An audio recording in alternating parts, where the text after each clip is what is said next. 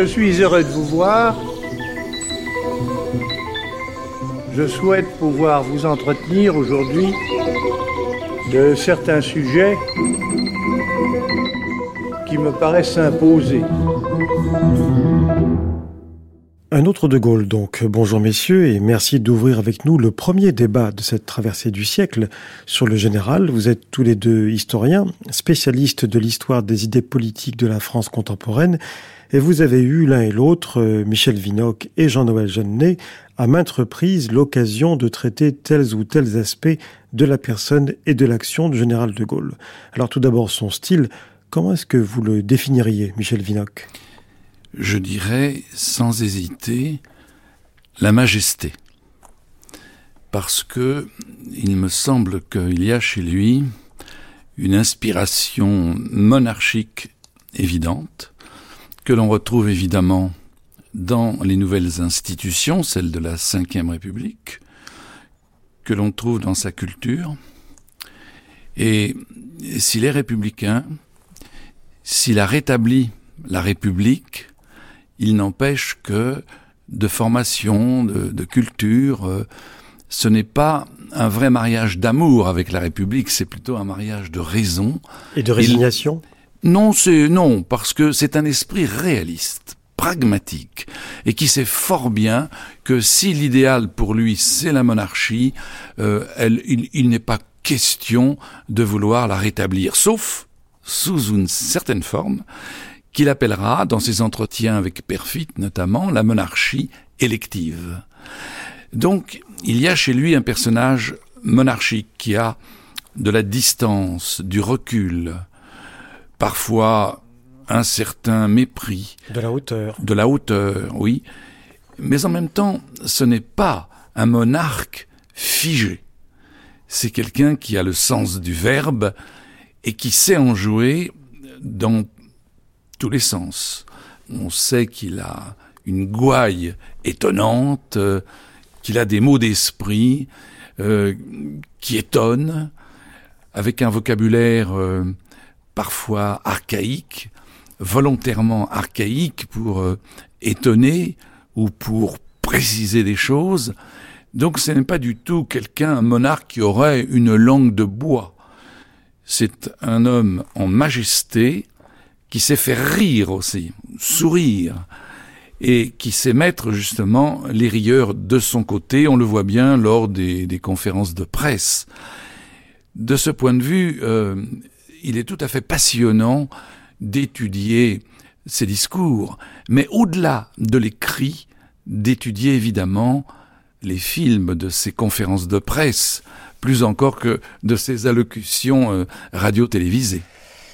Et Jean Genet, pour vous, c'est quoi le style de Gaulle? Vous qui êtes un spécialiste de l'histoire de la radio aussi, je suppose que vous devez être particulièrement sensible au style de la voix du général. C'est un style sans pareil qui, qui se construit à la rencontre, me semble-t-il, d'un sens de, de, la longue durée, d'une idée constante que il naît de comportements, d'attitudes, d'interventions qui vaillent que enraciné, enraciné dans l'histoire, et, qui en même temps, comme Michel Vinocq vient de le dire, a le sens du cocasse, a le sens du, de l'instant où tout à coup on dérange les lignes, où tout à coup on surprend, où tout à coup le vocabulaire euh, vient s'enrichir euh, de l'inattendu, on, saisit son, son public avec un mélange de respect, de considération et, et, de distance. Je, vais vous, vous surprendre, mais vous surprendre finalement au service de quelque chose de grand, de quelque chose de fort.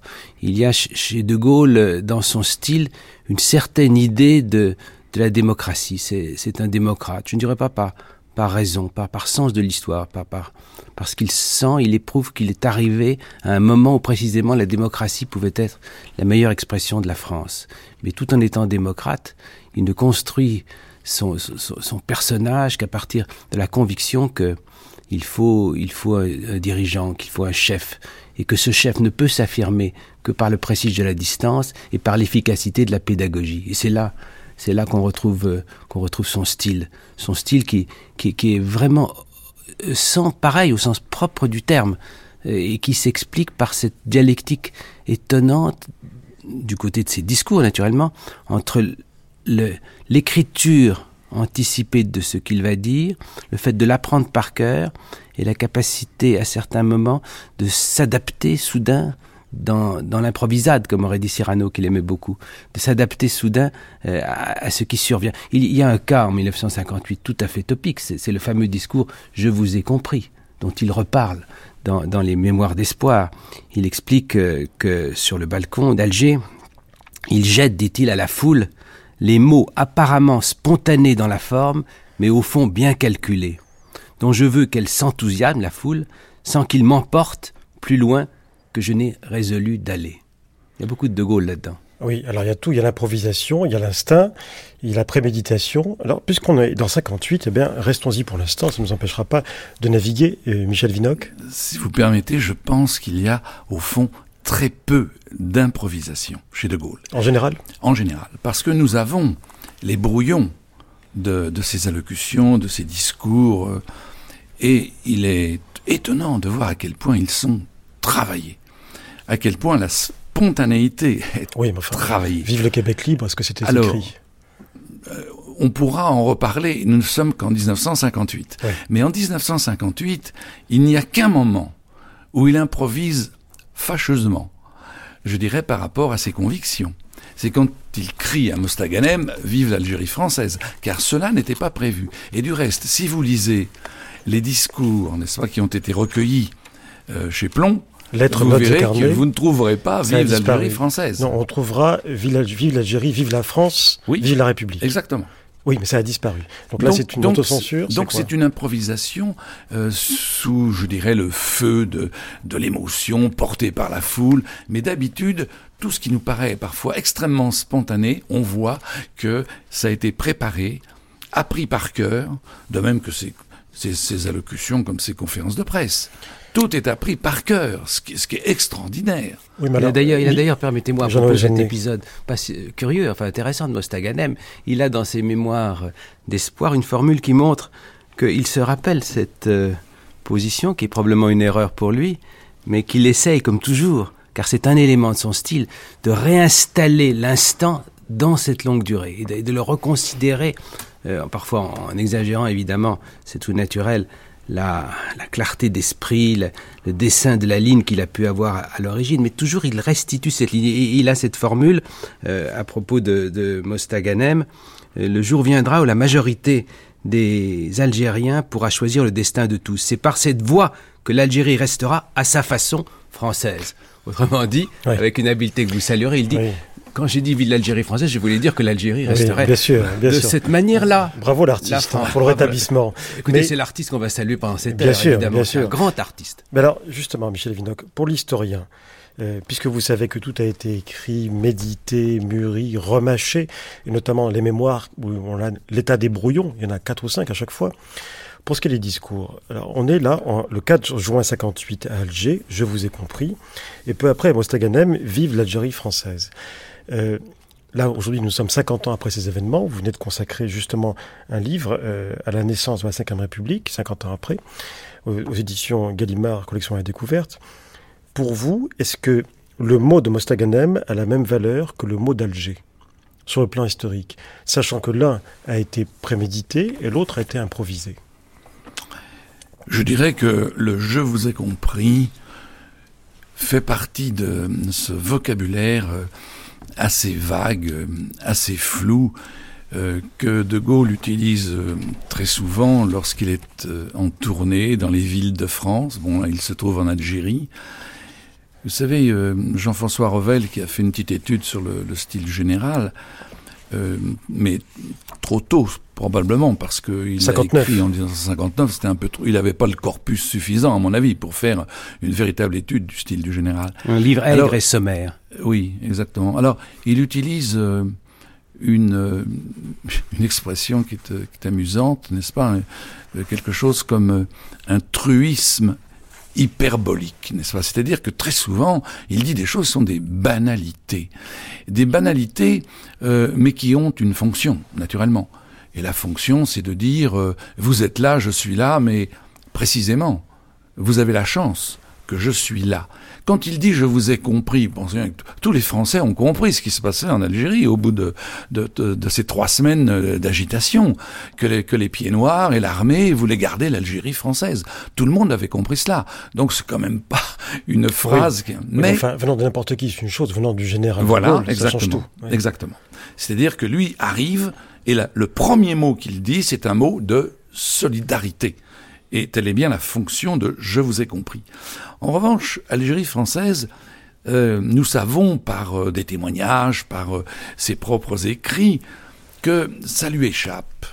Et il y a du reste un autre mot qui est le mot qui a lancé le service psychologique des armées, le mot qu'a repris les insurgés du 13 mai, etc., c'est le mot intégration. Eh bien, jamais de Gaulle ne l'a prononcé. Et pourtant, dans tous ses voyages en Algérie, dès le 4 juin, par conséquent, il est entouré par des gens, le comité de salut public, etc., qui veulent lui faire dire intégration. Jamais ne le dira, parce que ce n'est pas sa solution au problème. Dès 1958, il ne croit nullement à l'intégration, qui était un synonyme d'Algérie française. Il ne croit plus à l'Algérie française. Non, absolument pas. Donc le je vous ai compris s'interprète comment je vous l'ai dit par non, mais comme une preuve de cynisme ou une preuve de pragmatisme Moi, je ne dirais pas de, de cynisme, parce que De Gaulle a une intention euh, très nette, d'abord, restaurer l'État n'est-ce pas Et par conséquent, refaire euh, une constitution, remettre la République sur ses jambes. Restaurer l'État à un moment où l'État est en pleine dédicace. Exactement. D'ailleurs, son discours, c'est toujours le même, en gros, au cours de cette période. Un, le régime des partis, la quatrième république, euh, a entraîné euh, la décadence. Euh, deux, c'est le chaos en Algérie, c'est la guerre d'Algérie que n'a pas su résoudre justement la quatrième république. Trois, il reste un espoir, c'est moi. Voilà. Donc il dit ça sans arrêt, sous une forme ou sous une autre. Mais cet espoir, c'est moi, mais moi qu'on est venu chercher. Oui, alors c'est un petit peu différent. C'est pas moi qui m'impose, moi qu'on est venu chercher, Jean-Noël Jeannet. Je dirais que l'usage qu'il fait de son vocabulaire est au service de ce qu'il a appelé dans le fil de l'épée la ruse. La ruse, qui lui paraît légitime pour un chef d'État. Ce n'est pas du cynisme. Très clairement, euh, ce qui s'est passé en Algérie, c'est en tout cas ce qu'il dit dans les mémoires, les mémoires d'espoir. Je crois que ce n'est pas vraiment reconstitué. C'est que d'entrée de jeu, il a pensé qu'il n'était pas possible que l'Algérie fut, française au sens de département français pour des raisons démographiques, pour des raisons psychologiques et pour des raisons internationales. il dit clairement, il dit clairement, ça aurait peut-être été possible au temps de Napoléon III, au moment du royaume arabe, peut-être encore après 1914. Non mais elle l'était. Je veux dire, c'était trois départements français. Mais c'était une guerre qui était là, une guerre qui montrait que, comme il l'explique très clairement, il y avait 10 millions d'Algériens, 10 millions d'Algériens qui euh, était dominé et humilié. Il emploie ces expressions très clairement, euh, rétrospectivement, quand il est à Colombay en, 1969-1970, qui était humilié. Il n'était pas concevable que, cette Algérie restât. Il, il a dit à, à, Louis Jox au moment des, des accords d'Évian, l'Algérie, cette boîte à chagrin. Cette boîte à chagrin. En fait, il considère qu'il faut euh, que cette période historique soit dépassée parce qu'elle l'est. Jamais il n'a il n'a estimé que la colonisation française ait été euh, une honte, l'idée de repentance aurait été absolument étrangère. Mais il pense que l'histoire, eh bien, il faut la prendre de façon pragmatique, que ce temps-là est dépassé et qu'il faut que la France ait les mains libres pour redevenir la France en Europe et dans le monde, dans l'ordre militaire et dans l'ordre diplomatique. Et que de toute façon, il est impossible, impossible que l'Algérie devienne française pour les raisons que, que je viens de dire. par conséquent, puisque c'est impossible, il faut en prendre acte en tâchant que que les liens restent les plus forts possibles avec, euh, avec ceux qui sont là. Alors comment l'un et l'autre, qui est historien, comment vous analysez 50 ans après, avec ce qu'on sait en plus des événements, euh, ce qui s'est passé en, en 58, c'est-à-dire le, le, coup des, des, des, officiers, des généraux, l'appel à De Gaulle comme un sauveur, et surtout comment analysez-vous un mot qu'il affectionne et qu'on a pu employer à ce moment-là, le mot de pronunciamiento? Oui. Michel Vinocq. Alors, euh, il est certain que De Gaulle a voulu euh, deux choses. D'abord, euh, à partir du 13 mai, prendre ses distances par rapport à l'agitation, mais en même temps ne pas la condamner, parce qu'il est sûr que c'est de cette agitation qu'il pouvait avoir l'espoir de revenir au pouvoir. Et quand on le supplie justement de condamner les insurgés d'Alger, il s'en garde bien. bien sûr. Bon. Alors, euh, ici, petite parenthèse.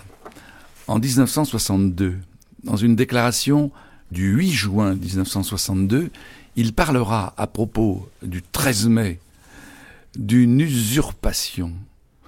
Un mot incroyable, n'est-ce pas, qu'il n'avait jamais employé au moment des événements de mai 1958. Euh, Et quand Alain Perfit, qui a lu le discours que le général allait prononcer, a lu euh, ce mot d'usurpation, il a été très étonné. Il en a parlé à Guichard, Olivier Guichard, qui faisait partie euh, de l'antenne gaulliste de Paris, de la rue Solferino, lequel lui répond il ne manque pas d'air, il ne manque pas d'air, n'est-ce Donc, alors, à côté euh, de De Gaulle, qui effectivement tente deux choses, j'ai dit. Premièrement, d'avoir du recul par rapport à tout ce qui s'agite. Deuxièmement, d'être investi dans la légalité. Ça, il le veut. Il ne veut pas être, il le dira lui-même, un, un, franco, un chef de pronunciamiento. D'ailleurs, d'ailleurs, pardon de vous interrompre, mais le 28 septembre, lorsqu'il présente à Paris, donc à la France, la future constitution, il commence par ces mots, après qu'on a entendu Malraux dire euh, honneur et patrie, voici le général de Gaulle, il prononce par ces mots, c'est dans la légalité. Oui, c'est très important. C'est le, le, premier mot. C'est capital. Et le premier mot de surtout pas un factieux. D'ailleurs, le mot factieux, il ne l'emploie jamais à propos des, des, généraux insurgés. Sauf pour dire qu'il ne l'emploie pas. oui, c'est ça, oui, effectivement. Bon, non, et non, il le dit, il dit, alors il dit, euh, je n'emploie pas ce mot-là parce que je suis pas au pouvoir. Euh, ce qui est quand même... Euh, hein. Alors, n'oublions pas que euh, le 1er juin, lors de la séance d'investiture, après la déclaration d'investiture de De Gaulle, qui s'est retiré, comme on le sait, qui n'a pas voulu entendre les débats, il y a eu plusieurs discours, notamment celui de Mendes France et de Mitterrand, qui ont affirmé ceci, nous respectons infiniment l'homme du 18 juin, nous l'admirons, mais nous ne pouvons pas dire oui, nous ne pouvons pas investir quelqu'un qui est soutenu sous la, par la menace d'un coup d'État. Cette, cette phrase de, de France, vous la citez sous la deuxième de couverture de votre livre, avec une de Mauriac. Bon, Mauriac, dans son bloc-notes, prend la défense de, de, de Gaulle, et c'est assez attendu, c'est joliment fait, mais enfin, il n'apporte rien. En revanche, Mendes France, c'est très clair, c'est à la séance d'investiture, donc, de De Gaulle, le 1er juin 58, je ne puis admettre de donner un vote contraint par l'insurrection et la menace d'un coup de force militaire, car la décision que l'Assemblée va prendre, chacun ici le sait, n'est pas une décision libre, le consentement qu'on va donner est vicié. J'évoque le chantage à la guerre civile, l'annonce du coup de force organisé contre les représentants du peuple au cas où leur décision ne serait pas celle qu'on prétend leur dicter. C'est quand même très clair. Jean-Louis Jeannet, avez-vous le sentiment que dans les événements de mai 58, il y a des relents du 18 Brumaire? Non, je ne le pense pas, mais je pense que l'attitude d'un certain nombre de républicains, formé sous la troisième peut se comprendre et même se, saluer. Il est vrai. Il est vrai que le passage de la quatrième à la cinquième République n'aurait pas eu lieu sans la menace des, des prétoriens. Un passage en force. Sûr.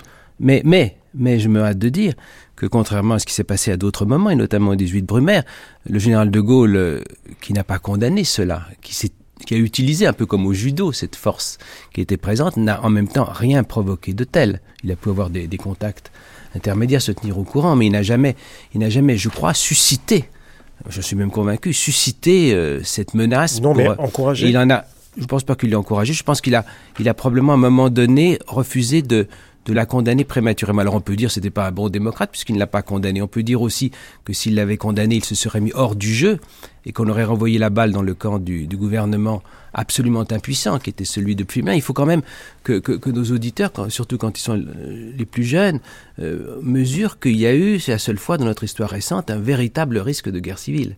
Et quand on dit cela, avec un débarquement des, des parachutistes, des, parachutistes avec une réaction naturellement de tout le peuple démocrate de France, un vrai risque de guerre civile.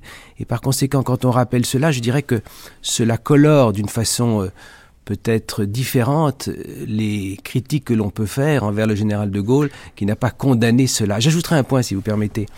Pierre Assouline. J'ajouterais que euh, ce moment, puisque nous parlons du, style du général, illustre fort bien cette manière qu'il a toujours d'organiser le dialogue entre la longue durée d'une réflexion, depuis le 18 juin 1940, c'est toujours là qu'il y revient, et, le sens du, tempo, le sens de, l'instant. Ça n'a pas toujours été le cas. Le 20 janvier 46, il se trompe absolument. Il s'est souvent trompé au moment du RPF et, et, au début des événements de mai 68, il n'a pas senti avant la, fin, quand il est revenu de Baden-Baden.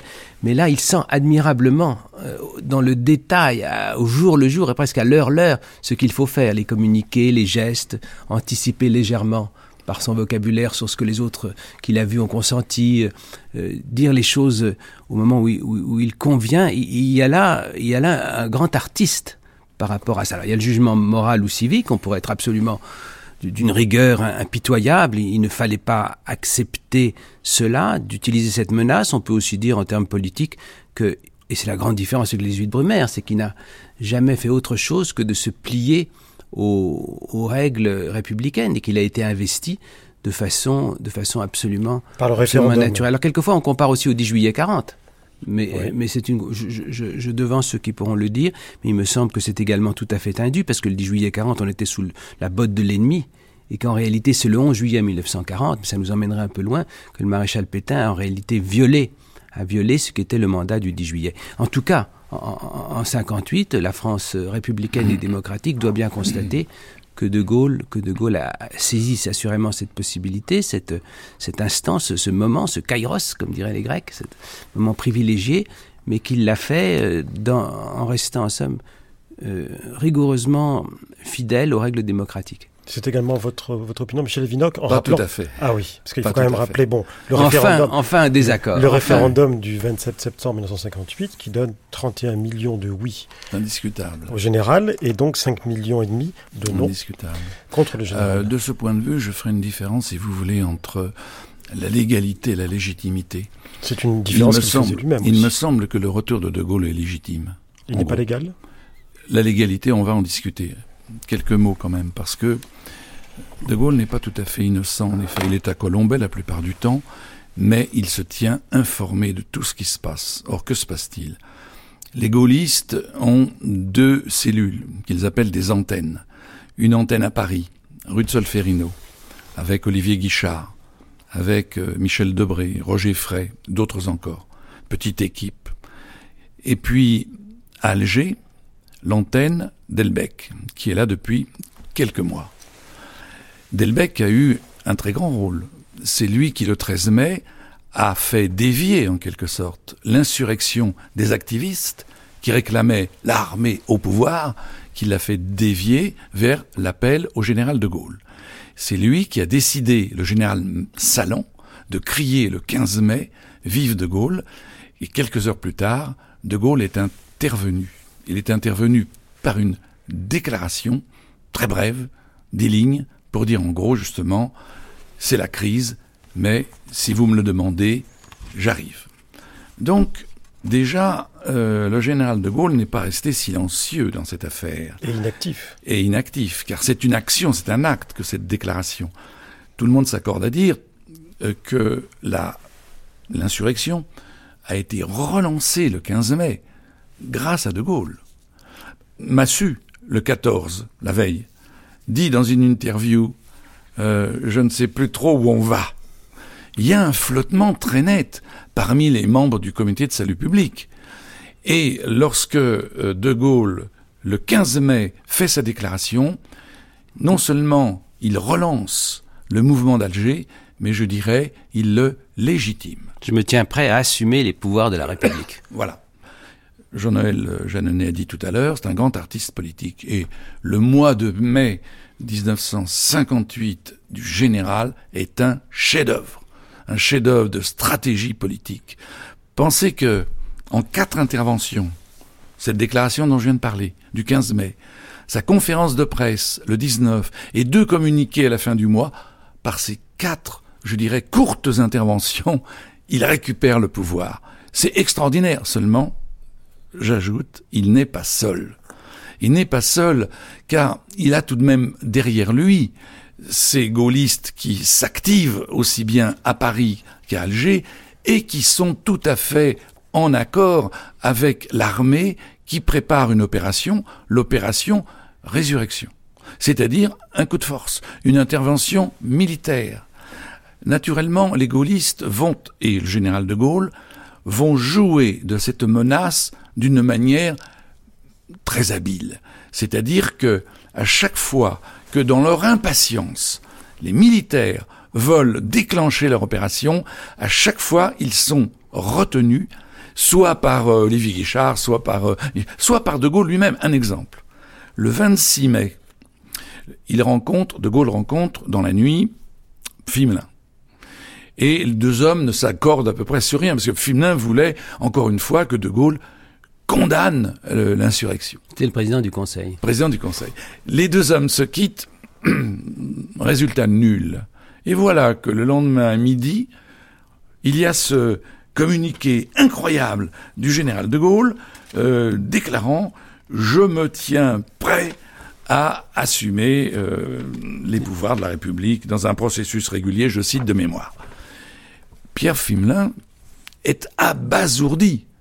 Il n'y a eu aucun processus régulier. Cependant, pourquoi De Gaulle a agi si vite Et pour dire le contraire de ce qui est arrivé, c'est que dans cette matinée du 27 mai, Ruth Solferino, l'envoyé, le commandant Vitas, l'envoyé de Massu, a dit aux gaullistes nous sommes prêts, nous allons y aller, puisque rien ne se passe, puisque le général de Gaulle n'est pas appelé, eh bien nous, nous sommes prêts.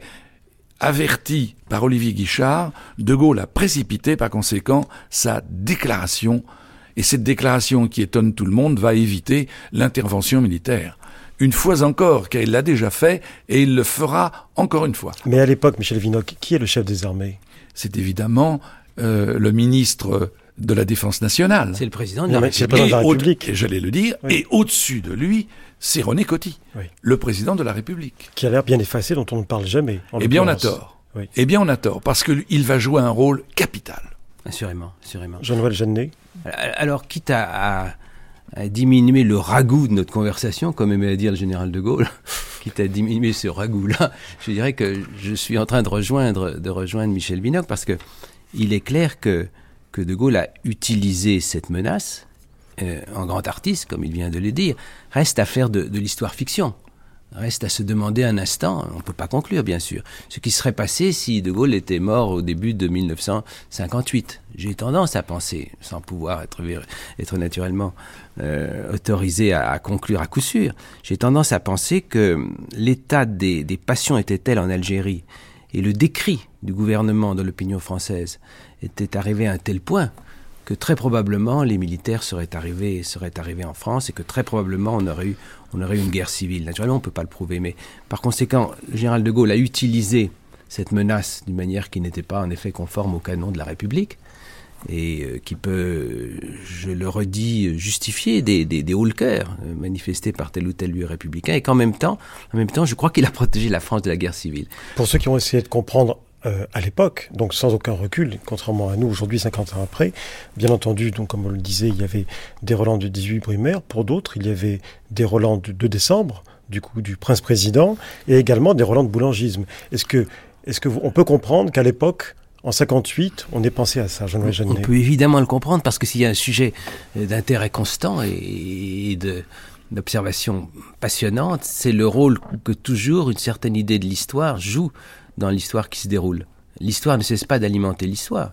Et la connaissance qu'on a des, des, précédents est constante. Songez que Pierre Mendès France, après le référendum qui institue l'élection au suffrage universel du président de la République, euh, qu'il a violemment combattu et qui, en est naturellement très chagrin, écrit à une de ses amies, Colette, euh, Colette Audry, en lui disant euh, Songez à avril 1870, songez qu'à ce moment-là, il y a eu un plébiscite en faveur de Napoléon III, nous allons lui faire une vieillesse heureuse, disait Émile Olivier. Quelques semaines plus tard, c'était Sedan.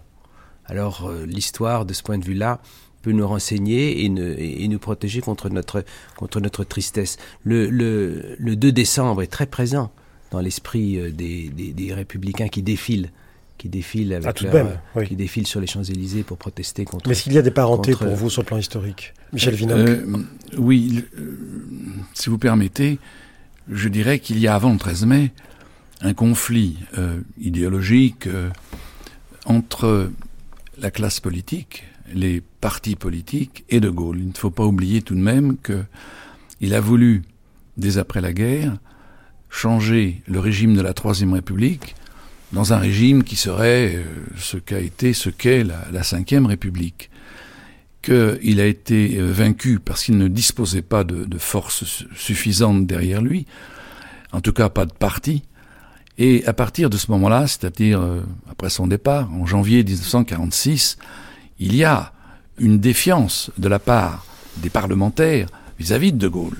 Pour eux, c'est quelqu'un qui veut effectivement ramener au pouvoir quelque chose qui ressemble sinon à Badinguet, sinon à Napoléon III, en tout cas euh, une sorte de, monarque, ce qu'il fera du reste. Hein, je l'ai dit tout à l'heure, c'est lui-même qui emploie l'expression monarchie, élective. Donc les parlementaires défendent, eux, dans leur majorité, une conception de la démocratie qui est la démocratie parlementaire, à savoir que la souveraineté populaire confie son mandat à des élus. Et ce sont ces élus, ces députés, ces sénateurs qui font les qui font et qui défont les gouvernements. Mais cette conception en 58, elle a vécu. Elle a vécu mais certainement pas dans l'esprit des parlementaires. Et nous le reverrons ce problème reposé en 1962 avec évidemment la question de l'élection du président au suffrage universel. Cette fois, De Gaulle aura contre lui toute la classe politique, sauf évidemment les élus gaullistes. Donc euh, le général de Gaulle confie lui-même que euh, la République, bon, on est en République, il l'accepte, mais que c'est pas le régime de son de son cœur, n'est-ce pas? Donc vous avez parlé de tradition, effectivement, bon, il serait plutôt de tradition monarchique. Pourquoi? Parce que il y a ce vieux débat qui dure depuis 1789, qui gouverne en France. Est-ce que c'est l'Assemblée? Le Parlement, ou est-ce que c'est le gouvernement ou le président L'exécutif? Et alors, de temps en temps, vous avez des... De temps en temps.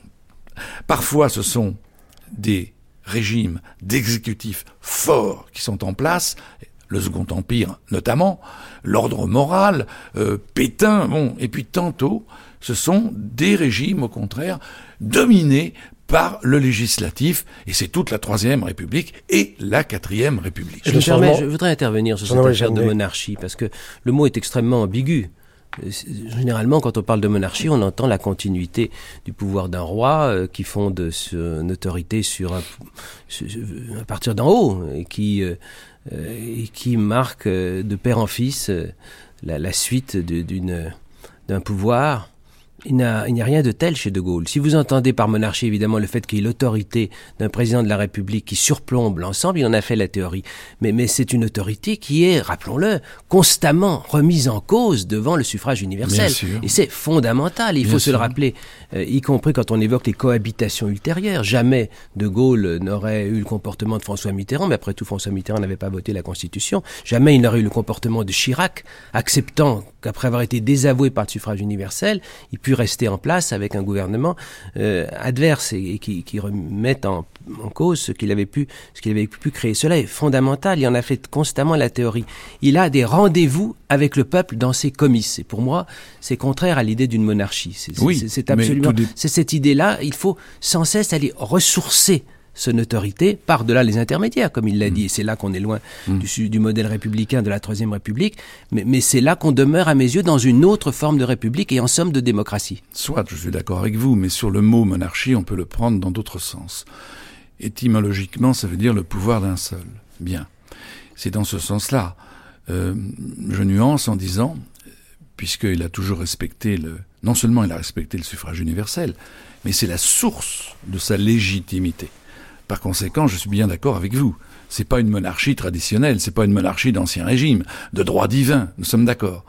Mais c'est l'idée que l'État doit exister à travers un homme ou une femme, pourquoi pas. Mais en tout cas, que l'État doit être incarné. C'est ça son idée de la monarchie. Incarné dans une personne, une seule personne. Oui, par une seule personne du reste. Parce que quand euh, on lui dit, à la veille des élections de 65, mais et si euh, l'opposition l'emporte, n'est-ce pas? Euh, ou encore autre question qui lui a été posée, mais le Premier ministre, c'est pas quel est quel est son pouvoir? Il est l'égal du président de la République? À chaque fois, il répond je ne veux pas de diarchie. Il ne faut pas d'aigle à deux têtes au sommet de l'État. Donc voilà dans quel sens, n'est-ce pas? Il dit euh, et il se dit monarchiste dans ce sens-là. Électif, mais monarchiste quand même. Je vous rejoins, Michel Vinoc, quand vous parlez d'incarnation. Il pense en effet que la République a besoin de s'incarner dans, dans quelqu'un. Et quand il regarde ce qui s'est passé en 1940, son grand chagrin rétrospectif est que cet État n'ait pas été incarné. Et on ne peut pas dire que ce soit René Coty qui a incarné la République. Non, non, bien sûr, c'est pour ça qu'il désavoue la quatrième. En revanche, le pouvoir d'un seul, je ne vous rejoindrai pas. Et si on fait une comparaison avec ce qui se passe aujourd'hui, je dirais que il est beaucoup moins monarchique que Nicolas Sarkozy. Par exemple, il n'aurait jamais traité son, son, Premier ministre de collaborateur. Il considère que le Premier ministre, il le reprend dans ses mémoires, doit euh, contribuer à déterminer la politique de la nation et en tout cas à la conduire. Il laisse une grande latitude d'action à ses ministres. Et puis d'autre part, je vous fais observer que c'est lui qui a inventé le Conseil constitutionnel qui est tout à fait contradictoire avec la tradition de la Troisième République, certes, mais qui limite par définition, on le voit bien aujourd'hui, on le voit bien aujourd'hui, le, pouvoir de, l'exécutif en, en, restituant d'une certaine façon euh, et en incarnant, euh, c'est le cas de le dire, l'héritage de Montesquieu. Bon, je suis d'accord avec cela, mais il y a quand même des aspects dans L'article 16, incroyable, l'article 16 qui euh, donne tous les pouvoirs d'un seul coup au chef de l'État, quand même, en cas de crise. Euh, donc, on peut toujours ratiociner sur l'idée que le mot est plus ou moins bien utilisé, mais nous serons d'accord, je crois, sur ce point, qu'il y a un renversement total de la conception euh, démocratique en 1958 des pouvoirs, exactement, c'est que les pouvoirs passent des assemblées, du législatif, au chef de l'État, à l'exécutif. Mais il faut tout de même rappeler, de tous dans les mains du pouvoir d'un seul. Pour ne pas forcer le trait, il faut rappeler néanmoins que on a maintenu euh, sous la Ve République la responsabilité du du Premier ministre, du gouvernement devant, devant l'Assemblée. D'ailleurs, euh, en 1962, le gouvernement de Georges Pompidou est renversé. Et en termes au moins théoriques, il serait toujours possible pour une Assemblée de dire au chef de l'État, je souhaite votre départ, je veux votre départ, j'exige votre départ et je refuse d'accepter, je renverserai tous les premiers ministres que vous m'enverrez. C'est ce qui s'était passé en 1924 sous la Troisième République, euh, avant le cartel des gauches, avec Alexandre Milran, président de la République, que la Chambre a renvoyé. En termes, en, termes euh, théoriques, mais pas seulement théoriques, c'est une possibilité qui existe. Euh, cet aspect de notre Constitution me paraît demeurer important. Oui, c'est tout à fait juste, mais cela, fait partie indiscutablement des concessions que De Gaulle a faites en 58 aux classiques de la quatrième République, qui veulent préserver le régime parlementaire. Et dans les discussions, on voit bien à quel point des hommes comme Guy Mollet, comme Pierre Fimelin, euh, ne veulent pas attribuer au président de la République les pouvoirs qu'il prendra finalement. Ils veulent vraiment qu'il euh, y ait un gouvernement qui gouverne et qui soit pleinement responsable. De Gaulle accepte, il a toujours accepté, je suis tout, à fait d'accord, mais il n'empêche que ce n'est pas le gouvernement qui gouverne. Je ne pense pas que De Gaulle se soit résigné à ce système, parce que si, si vous relisez l'ensemble de ses interventions, De Gaulle a l'idée que il faut conserver une capacité d'influence mutuelle entre le chef de l'État et euh, le Parlement élu par la, par la nation je vous concède volontiers qu'il ne veut pas de gouvernement d'assemblée, c'est le moins qu'on puisse dire. Mais à partir du moment où euh, le peuple a voté pour une assemblée, il considère, au moins pour un temps, que la légitimité de cette assemblée est grande et que par conséquent, il peut s'installer un système qui aboutisse à, contrecarrer le pouvoir du, chef de l'État, qui demeure effectivement euh, destiné à surplomber l'ensemble du système. Puisque vous êtes tous les deux historiens, vous m'autoriserez maintenant à faire un peu d'égo-histoire avec l'un et avec l'autre. En 1958, est-ce que c'est la première fois que vous entendez euh, en direct la voix de De Gaulle? Ou bien vous avez déjà eu l'occasion? Euh, Quel âge aviez-vous l'un et l'autre sans, sans, indiscrétion J'avais, je venais d'avoir 21 ans. Et vous, Jean-Noël Jeannet? J'avais 16 ans, mais déjà vif.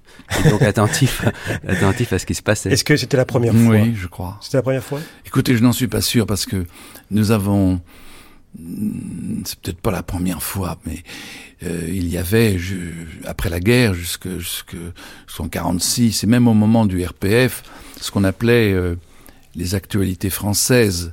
Il n'y avait pas la télévision, mais il y avait les actualités françaises au cinéma et plusieurs fois, on a dû entendre quand même la voix du général de Gaulle. Mais je n'avais pas de souvenir de cette voix.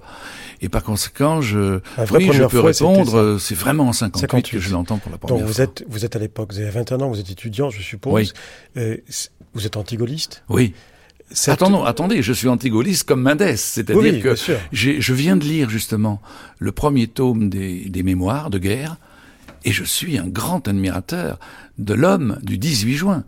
Mais en revanche, je ne peux pas supporter l'idée que euh, De Gaulle revienne euh, sur un coup de force, sur un coup de force ou en tout cas la menace, la menace d'un coup de force. Et le chantage, comme dit Madame France. Euh, à ce moment-là, qu'est-ce que, comment jugez-vous la voix du général De Gaulle? Est-ce qu'elle vous paraît emphatique, beaucoup trop lyrique, ou au contraire d'une solennité qui est, qui est assez vibrante? Comment, comment est-ce que vous la percevez? À la fois désuète et fascinante. Elle est désuète parce que euh, il y a cette solennité. La première, la première fois, vraiment, je crois, c'est la conférence de presse du 19, du 19 mai. Et euh, cet homme euh, venu du fond de l'histoire, et qui, avec cette majesté dont je parlais, cette solennité, n'est-ce pas, nous parle de la crise, la solution possible avec euh, sa propre personne. Euh, je ne sais plus si il parle de lui à la troisième personne dans cette conférence, mais ça ne m'étonnerait pas. Euh, tout cela est tout à fait décalé par rapport euh, au discours politique habituel. C'est euh, fascinant d'entendre cet homme comme s'il était sorti du musée, n'est-ce pas, et qu'il se mettait à revivre de nouveau. Parce que pour un jeune homme, la guerre, c'est loin. De Gaulle, l'homme du 18 juin, c'est de l'histoire. De l'histoire au sens, c'est un passé lointain. Et voilà que de ce passé lointain sort, euh, débarque cet homme-là qui reprend vie. Non, je, je crois que j'étais très impressionné, mais ça n'allait pas jusqu'à voter pour le oui. Vous avez voté pour le non. Oui, bien sûr. Mais malgré sa voix. Écoutez, écoutez, je vais vous faire un aveu il y a un moment donné où je me suis dit il faut que le il faut que le oui l'emporte parce que sinon euh, mais je vote non par euh, fidélité au principe. C'est pas, très ancien, c'est pas très ancien. C'est pas ancien mais c'est madésiste. Mais, mais j'avais 21 ans et aujourd'hui j'aurais voté oui, je vous le dis tout de suite. Et vous, Jean-Noël Jeannet, quelle est la... vous vous souvenez de la première fois Ne votez pas Non, mais vous aviez 16 ans, mais, mais vous vous souvenez de la première fois que vous avez entendu la voix du général? Peut-être que pour des raisons familiales, il y a d'autres oui, alors, précédents. Vous autorisez à faire un peu d'égo-histoire. Je n'étais pas forcément représentatif puisque j'étais issu d'une famille qui était profondément installée dans la, la gauche républicaine. Euh, mon grand-père avait été radical et président du Sénat. Votre père bien connu. Il était, il était mort quelques, quelques mois avant, avant 58. Euh, je, je me permets de dire, d'ailleurs, c'est un trait du caractère de De Gaulle puisque on parle de son style, que mon grand-père ayant été son ministre d'État pendant un an à la Libération, entre 44 et 45, De Gaulle, chaque année, chaque année, est venu voir ce vieux monsieur pendant une heure dans son appartement, alors qu'il était naturellement délaissé par tous ceux dont il avait contribué à faire la carrière. Chaque année, De Gaulle est venu le voir par fidélité jusqu'à la fin, simplement pour lui marquer qu'il se rappelait. Alors j'ai été euh, dans une ambiance qui était à la fois profondément mendésiste et profondément gaulliste jusqu'en 1954-55. Mon grand-père, peu de temps avant sa mort, il était nonagénaire, avait écrit une lettre à Mendes France, qu'il avait bien connu au gouvernement en 45, en lui disant « Je regrette de ne pas être plus jeune et de ne pas pouvoir euh, remonter mes manches pour venir travailler avec vous. Nous avons eu en famille le sentiment que Mendes France, c'était la dernière chance de la quatrième République d'installer une autorité, un courage, une volonté, une détermination. Et puis ça a été l'échec que vous savez. Et j'ai le souvenir euh, qu'en famille, euh, on a quelque peu désespéré à ce moment-là de la possibilité que la quatrième République redonne à la France de la dignité, de la force. Et, c'est pourquoi quand 58 est arrivé, euh, j'ai été, c'est difficile rétrospectivement de savoir ce qui tient à sa propre personnalité en train de se former et le milieu familial, j'ai été en tout cas très très sensible à la manière dont cela se passait. Et j'ai eu le sentiment, je crois que j'aurais voté oui en, en, en 58, j'ai d'ailleurs voté oui ensuite jusqu'en 1969 en général, notamment au moment de la guerre d'Algérie, euh, j'ai eu le sentiment que c'était dès lors que les formes, et pas seulement les formes, les règles de la démocratie étaient respectées, que c'était là une chance pour la France, à court terme, d'éviter la guerre civile. On avait vraiment le sentiment d'une grande menace de guerre civile et, à plus long terme de redonner à la France euh, la capacité d'être dirigée, une autorité internationale. Alors c'est dans cet état d'esprit que, j'étais à ce moment-là.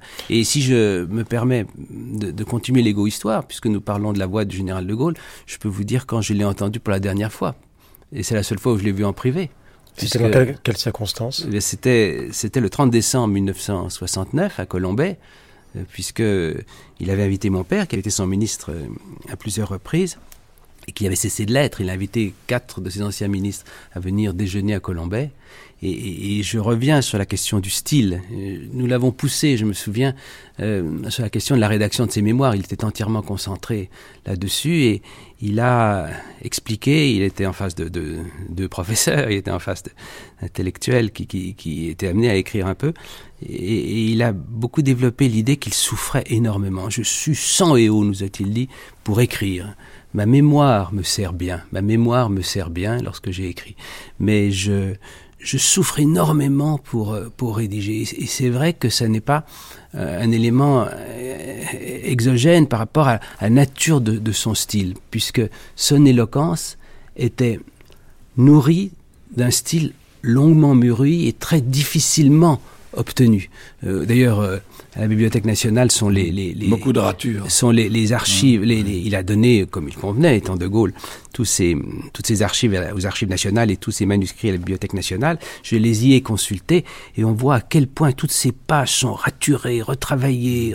Euh, c'est une c'est un élément fondamental. Je souffre, je souffre, nous disait-il. Et puis ensuite, ensuite, cela aboutissait à ces à ces écrits qui continuent, me semble-t-il, de pouvoir, quelles que soient les, les, distances et les prudences qu'on a par rapport aux personnages, bien légitimes, il ne faut pas en faire un saint de vitrail, qui continue à pouvoir nourrir, me semble-t-il, les réflexions d'un citoyen et d'un démocrate. En tant qu'historien de la radio, comment est-ce que vous analysez euh, justement sa voix? Euh, À quoi elle ressemble? Sa voix radiophonique, bien entendu, celle, celle de, des années 40 où c'est une voix sans image, puisque les Français ne savent même pas à quoi il ressemble, et puis celle de, celle d'après. Elle a une extraordinaire efficacité dans l'extraordinaire, je dirais. Elle, elle, est différente. Elle est, quand on réentend, c'est non pas le discours du 18 juin, puisque vous savez qu'il est perdu, mais les discours ultérieurs, on est frappé de, de cette manière qu'il a de parler mat, avec à certains moments des échappées vers le haut qui, euh, qui, qui, qui, donnent à son, à son expression quelque chose, quelque chose d'étonnant. Et quand il parle au retour de, Baden-Baden et choisit de ne le faire qu'à la radio. Je ne sais pas si parce qu'il ne voulait pas montrer son visage fatigué ou si c'était pour renouer précisément avec euh, les précédents de, 1940. Quand il parle à ce moment-là, la voix est un peu vieillie, mais on retrouve, on retrouve cette, ce style, de cette manière de, parler. A-t-il été euh, ou non conseillé à certains moments par euh, des, des sociétaires de la comédie française. C'est ce qu'on a dit pour certains, On a dit Yonel, on a dit... Euh, pour l'allocution du 27 juin 1958. Euh, Après, oui. oui, on a dit... Là, là il avait... C'était une catastrophe parce qu'il avait... C'était de la radio filmée. Il avait ses grosses lunettes. C'était de la radio filmée. C'est toujours très mauvais, la radio filmée. En, 68. Non, non, en 58 déjà. Oui. C'était considéré, c'était filmé. Hein. Oui, bien sûr. Oui. Avec ses grosses lunettes, on a dit c'est une catastrophe. Il a lu son discours. Il, lit son texte. Comme il l'avait fait à la BBC. Voilà. Et à ce moment-là, c'est Bleustein-Blanchet qui a affirmé qu'il était venu le voir en disant, mon général, il faut pas, il faut, il faut apprendre à, parler. Après, il a changé. Alors c'est très extraordinaire, puisqu'on parle du style du général, de voir que cet homme qui était profondément un homme de l'écrit, qui était, pour qui les, journaux étaient, étaient l'essentiel de sa nourriture dans l'actualité et dans les moments successifs, s'est adapté à la radio d'abord, à la télévision ensuite. Et ensuite à, la télévision d'une manière qui, qui laisse pantois. Alors on a raison de dire que il a dominé la, la, la, RTF puis l'ORTF mm-hmm. avec son gouvernement d'une façon qui n'était pas digne d'une démocratie, même si c'était en réalité le, le, prolongement pur et simple de ce qui s'était passé contre lui sous la quatrième. Mais ça ne suffit pas à, accepter l'idée que, la télévision euh, assure le succès. Ce qui lui a assuré le succès, on le voit très bien en 62, et on le voit avec euh, quand on réécoute et qu'on reconsidère ses conférences de presse. Ce qui frappe, c'est cette sorte de, très très grand talent qu'il a eu euh, de se servir de l'instrument pour lui absolument imprévisible quand il avait 20 ans. Michel Vinocq, en 1958, Jean-Paul Sartre qui n'était pas vraiment gaulliste, disait de De Gaulle, c'est un grand homme honoraire. Est-ce qu'il l'a jamais été, en fait? Grand homme ou honoraire? Grand homme honoraire. Il l'a été euh, pendant la traversée du désert, hein, mais on ne peut pas dire qu'il l'était euh, pendant la France libre, ni pendant le gouvernement provisoire. Honoraire, ça voulait dire, bon, ben voilà, les Français ont un, grand homme dans le placard, alors on va, on va, et il s'insurgeait contre cela précisément. si vous me permettez, je voudrais dire un tout petit mot sur un homme dont vous avez parlé tout à l'heure avec un léger mépris, euh, René Coty. Or, René Coty joue un rôle décisif dans le dénouement de la crise du mois de mai 1958. En effet, c'est lui euh, qui va mettre en jeu son propre pouvoir en demandant, dans une lettre solennelle aux parlementaires, euh, d'accepter l'investiture du général de Gaulle. Alors c'est une séance étonnante parce qu'il n'a pas le droit, comme vous le savez, de lire lui-même sa propre lettre. Il a fait lire par le président, le Trocker à l'Assemblée, Monerville au Sénat. Les députés, les parlementaires écoutent dans un premier temps debout, mais lorsque, dans ce message, Coty en arrive à menacer quelque peu de chantage, d'un chantage voilé, disant en gros si vous n'acceptez pas de Gaulle, eh bien moi je remettrai ma démission. Il ne le dit pas dans ces termes évidemment. À ce moment-là, toute la gauche, une grande partie de la gauche communiste en tête, se rassied. Ça c'est un moment tout à fait étonnant. Mais ils, ont beau se rasseoir, finalement euh, le soir même, il reçoit de Gaulle. Il reçoit de Gaulle à l'Élysée à 7h30 du soir et euh, pour lui confier par conséquent la formation euh, d'un cabinet. Et je voudrais tout de même rappeler que ce 29 mai, lorsque De Gaulle le soir va donc à l'Élysée, dans la journée, il est complètement désabusé, il n'y croit pas encore, parce qu'il a été reçu la veille au soir par le Trocker et Monerville, que ça s'est très mal passé avec le Trocker, et que il pense que c'est fichu. Il écrit ceci à son fils Philippe. Je ne suis pas tout, mais seulement cette phrase n'est-ce pas tout à fait étonnante D'après mes informations, l'action serait imminente du sud vers le nord. Alors, si on pense que De Gaulle n'était pas au courant, n'est-ce pas, de l'opération qui se préparait, vous voyez qu'il était parfaitement au courant. Seulement, seulement quelques heures plus tard, encore une fois, euh, l'opération est remise au calendrier grec parce que cette fois, De Gaulle est appelé, euh, il est il n'est pas encore investi, il est désigné par le président Coty. Euh, juste un mot, le mépris ne s'adressait pas tellement à la personne du président Coty qu'à sa fonction. C'est-à-dire qu'il incarnait une fonction qui était vide de pouvoir, vide de sens, une fonction de faiblesse en fait. Mais ce n'est pas la personne. Et, son grand moment, ça a été justement ce que vous avez cité, de, pouvoir en fait euh, faire passer De Gaulle par la force auprès de la Chambre. Quand, il, quand il, passe les pouvoirs à l'Élysée au, au, général De Gaulle, il a cette assez belle formule le premier des Français est désormais le premier en France.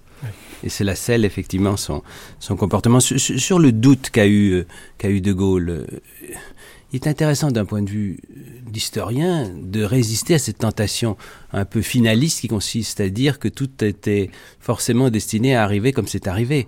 Et c'est vrai que c'est un peu ce que ce discours que tient De Gaulle dans ses, mémoires. C'est d'ailleurs conforme à son tempérament. Lisser la courbe de l'inattendu, le réinstaller dans l'évidence d'un d'une évolution qui, qui l'aurait dominé. Mais il y a eu des moments, des moments incertains, avant qu'il en arrive, comme vous savez, à l'hôtel La Pérouse, quand tout est réglé, à taper sur l'épaule du, du maître d'hôtel qu'il connaissait bien en lui disant Albert, j'ai gagné avant de pouvoir dire Albert, j'ai gagné, effectivement, il y a eu des moments d'incertitude. D'ailleurs, un des traits du personnage que nous n'avons pas évoqué, c'est qu'il est assez cyclotimique. En tout cas, qu'il a eu des moments, d'après tous les témoins, euh, tout au cours de sa vie, où il a douté des choses. C'est un, mélancolique. Hein. C'est un profond mélancolique, mais un mélancolique, je dirais, à, à sinusoïdal. Est-ce que, bon, on, approche de la fin, vous êtes tous les deux des historiens, donc des chercheurs, même si aujourd'hui vous êtes beaucoup plus dans l'écriture que dans la recherche. Avez-vous le sentiment, oh, oh, oh, tout de même, euh, il y a un âge pour la recherche, il y a un âge pour la réflexion. Ça c'est bien dit. Y compris chez les historiens. Est-ce vous n'avez pas le sentiment l'un et l'autre que on va encore pouvoir trouver des choses sur De Gaulle qui remettront peut-être pas en question euh, l'image qu'on en a, mais en tout cas euh, D'abord, les archives ne sont pas toutes ouvertes. Euh, par la grâce de l'amiral, il va falloir attendre encore quelques années avant de, connaître tout le fond d'archives de Gaulle. Vous dites par la grâce, j'imagine par antiphrase, parce qu'il a été très coupable, évidemment, bah d'attendre tant pour ouvrir ses archives, mmh. faisant que pendant très longtemps, on a fait l'histoire de la France libre à partir des archives étrangères, ce qui a introduit des biais qu'il faudra redresser, qui sont difficiles à redresser. C'est un comportement difficile à admettre et à comprendre. Oui, mais vous pensez qu'on va trouver d'autres choses, Michel Vinocq? Franchement, non. Bien sûr, on trouvera toujours des choses à la périphérie, euh, dans le détail, mais désormais, aussi bien sur l'année 1958 que sur l'année 1968, c'était pas au programme aujourd'hui, mais là on pourrait en reparler. Nous avons euh, vraiment ce qu'il faut pour établir, euh, je dirais, la réalité des choses telles qu'elles se sont déroulées. Alors évidemment, on peut les interpréter de façon différente. Et là, j'évoquais euh, rapidement 68. Et 68, euh, c'est-à-dire le départ du général de Gaulle, nest pas, à Baden-Baden, a suscité des interprétations contradictoires. Sur les faits, je crois qu'il n'y a pas à trouver véritablement de nouveautés. Nous savons, nous les connaissons les faits, euh, et pour ma part, je ne crois pas qu'on puisse découvrir des euh, archives qui remettent véritablement en cause l'histoire de De Gaulle et de la République gaulienne. Et encore moins le témoignage, puisque les survivants et les témoins ont tendance à disparaître. Je pense, je, pense qu'il peut y avoir néanmoins quelques pépites encore qui à découvrir. Il y a quelques années, par exemple, on a publié le journal de Claude Guy, qui était l'aide de camp de De Gaulle pendant la traversée du désert au début, qui sont absolument passionnants. Ces mémoires, il y a d'autres cas, mais pour l'essentiel, je pense en effet que, que Michel Vinoc a raison. J'ajouterais ce point que, que, De Gaulle lui-même a été toujours extraordinairement soucieux de garder pour l'histoire la trace de ses, de ses écrits. Je, suis en train de préparer l'édition des, de la correspondance de Clémenceau pour la collection bouquins, et je ne peux pas me défendre d'une comparaison entre Clémenceau que De Gaulle aimait tellement et, et appréciait et saluait euh, et, De Gaulle. Clémenceau, lui, est toujours tourné vers l'avenir. D'ailleurs, il brûle tous ses papiers. Il n'a aucun souci de, de, garder trace. Je parle devant Michel Vinoc qui vient de nous donner une magnifique biographie de Clémenceau. Il ne pense que qu'au futur. Et au fond, il ne pense pas du tout au témoignage. Alors que De Gaulle, dès l'instant où euh, son action s'arrête. Il considère que le gaullisme sans, De Gaulle, ça n'existe pas. Il le dit suffisamment, un bon entendeur salut. Et que pour être euh, sur la longue durée influent sur les destins de la patrie, il faut qu'on puisse aisément accéder à ces textes et ces documents. C'est pourquoi il a publié ses discours et messages. C'est pourquoi euh, on a très bien fait, là je corrige un peu ma sévérité à l'égard de l'amiral, de publier sous sa houlette, grâce à la science d'Olivier Germain Thomas, de publier l'ensemble des lettres, notes et carnets. On en trouvera quelques autres. Mais il y a là un réservoir mm. d'informations sur ce qu'est de, de, de Gaulle et je dirais aussi d'inspiration, non pas sur la politique concrète aujourd'hui, mais parce que tout change et la situation est toujours autre, mais sur une certaine façon d'aborder les questions démocratiques, euh, une source d'information qui me paraît être euh, en vérité euh, presque insondable. De Gaulle fait toujours de l'histoire. Et non seulement il l'a fait en acteur de l'histoire, mais en historien, si je puis dire. Et alors, il y a un mot de lui qui est, que je trouve extraordinaire. En 67, à la veille de partir pour le, pour le Québec, il déclare Si j'y vais, c'est pour faire de l'histoire. Admirable. Merci Michel Vinocq et merci à Jean-Noël Jeannet d'avoir participé à ce premier débat, dans un instant, on se retrouve pour le documentaire Un autre de Gaulle.